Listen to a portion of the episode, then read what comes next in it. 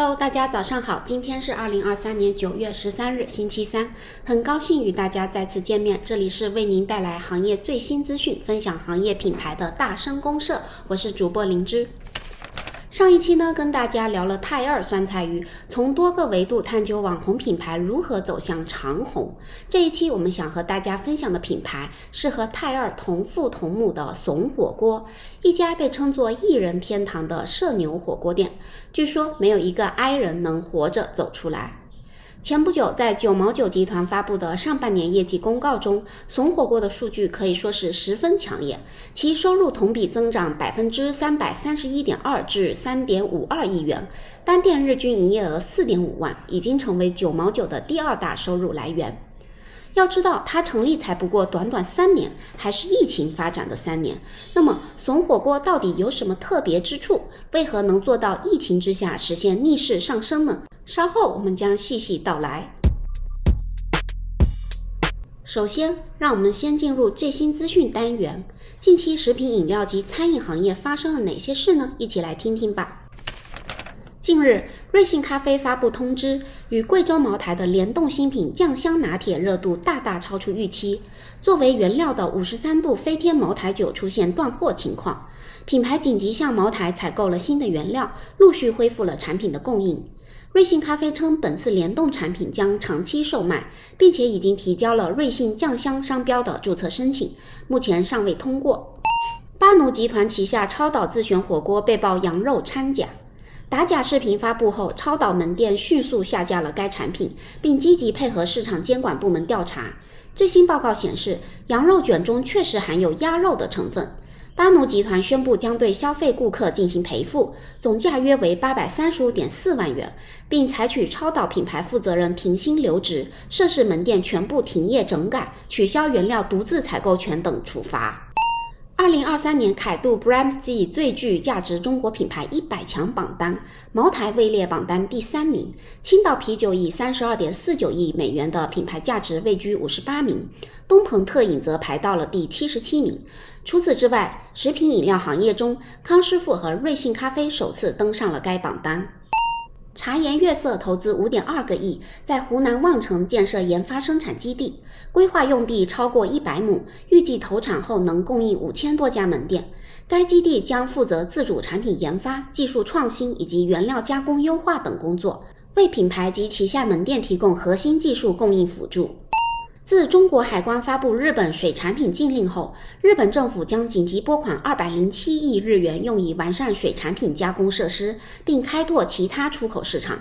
此前，日本政府已经拨款八百亿日元，组成援助基金，用于支援日本渔业及海鲜加工业，以帮助受到禁令影响的出口商应对声誉受损的情况。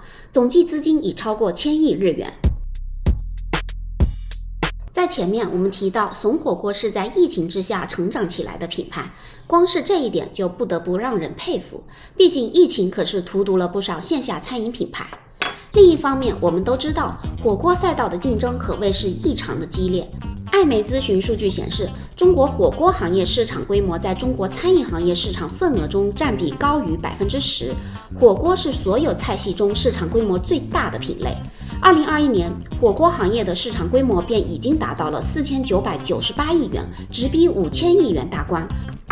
据《中国餐饮发展报告（二零二二）》显示，去年我国火锅市场的整体规模已达到六千零四十六亿元，而火锅品类门店数规模也达到了五十五万家。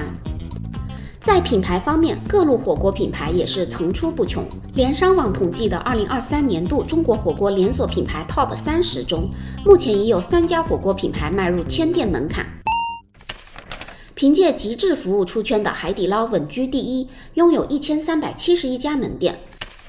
位列第二的是马路边边，官方透露有一千三百家门店。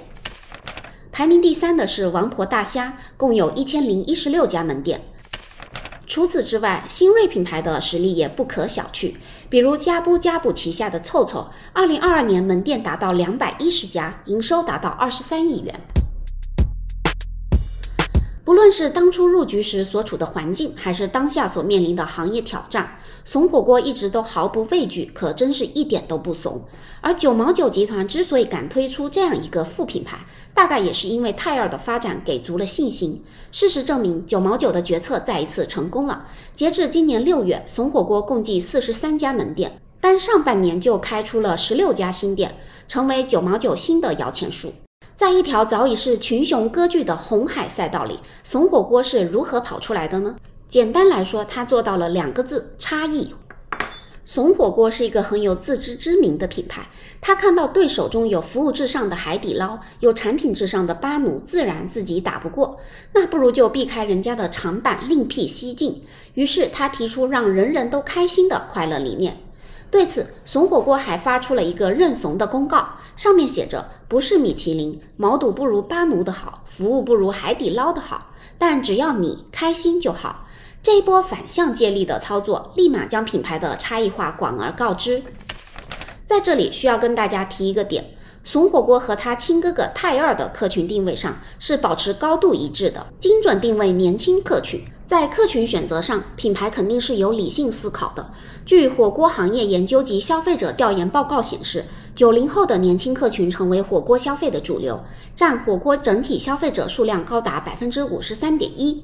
另外，我个人猜测，泰尔的成功在一定程度上也是让九毛九深刻重视起年轻的消费力量的原因。所以，大方向上坚定不移的在年轻消费客群这个大花园里继续挖呀挖呀挖，相信一定还能挖出宝藏。回归正题，怂火锅为什么聚焦快乐呢？很简单，因为快乐是年轻客群中的稀缺资源。二零二二年轻人小快乐报告中提到，十八至二十五周岁的年轻人快乐平均分低于其他年龄层，年轻消费者对快乐存在巨大的情感需求。年轻人的消费观念从基本的物质层面需求，逐渐过渡到更加注重消费体验和精神文化层面上的共鸣，更加注重餐厅的好吃好玩可分享。果然，要说懂年轻人，还得是泰尔和怂火锅这哥俩。在确定了快乐主义这一核心之后，怂火锅并非光说不练，而是将快乐融入到了就餐体验、服务内容、品牌设计等多个层面，让消费者拥有更加真切的感知。那么，怂火锅都有哪些快乐招式呢？快乐招式一：以舞蹈打造快乐就餐体验。一群俊男美女在火锅店里跳 K-pop 的视频，是怂火锅最早的出圈之作。每天晚上，餐厅里都会有三场热舞，在节奏感强烈的音乐下，狠狠拿捏广大颜狗的服务员们会进行舞蹈表演，通过跳舞营造快乐的氛围，治愈不快乐。吃着火锅，看着精彩的舞蹈秀，哪个还会不快乐呢？而且，怂火锅的舞蹈秀可没有划水的，品牌对店员的舞蹈要求直逼专业水准，甚至还在佛山开了一家舞蹈工作室，叫 Happy Habit，为员工做针对性的培训计划。母公司九毛九表示，怂火锅的人员配置和投入是泰尔酸菜鱼的两倍之多，可见为了传达快乐，怂火锅真是没少花钱。快乐招式二：免费服务为快乐加码。在怂火锅，消费者可以体验到薅羊毛的快乐，比如在等位的时候可以免费体验抓娃娃，店内的冰淇淋也是免费赠送的。如果在舞蹈秀时间有消费者愿意踊跃加入一起热舞的话，有时候还会赠送惊喜的礼物。此外，怂火锅还列出认怂三不收：不收茶位费，不收调料费，不收纸巾费。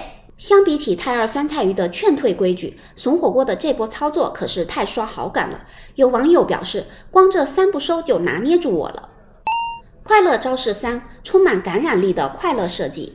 怂火锅的设计延续了一部分泰二的风格，以趣味诙谐的方式拉近与年轻消费者的距离。空间层面以开心制造厂的概念，大胆采用工厂风，黄银灰三色亮眼吸睛。通风口、排风扇等工厂元素创新组合，店内随处可见富有趣味的图案和张贴。管他几岁，开心万岁，你开心就好等文案也直戳人心。品牌还打造了怂厂长和飒小妹两个具有二次元风格的 IP 卡通形象，又怂又贱的样子，光是看着就让人心情不自觉地开朗起来。此外，借由 IP 人物之口，也有一些沙雕好玩的互动表达。比如正常人谁来怂庆生，进来就要一起洗碗等等。通过以上招式，怂火锅切实践行着让人人都开心的价值主张，成功打造了一个基于整体消费体验的超级文化符号。在消费评价中，我们也注意到不少唱衰之声，表示怂火锅不过是哗众取宠，等新鲜劲过了，便不会有人买单。这股子新鲜劲会不会过，我们难以预料。但从怂火锅目前所取得的成绩来看，足以说明怂火锅以快乐文化进行品牌的差异化塑造，在消费市场上是行得通的。传统的品牌塑造思维中，围绕着产品、服务、营销等逐一建构竞争力；怂火锅则是跳出智库，站在文化的维度，聚焦人性，实现降维打击。这也给未来的品牌提供了一定的借鉴意义。好了，以上就是本期节目的全部内容。对于节目有任何的想法和建议，欢迎大家随时与我们联系。最后，再次感谢您的收听，我们下期再见。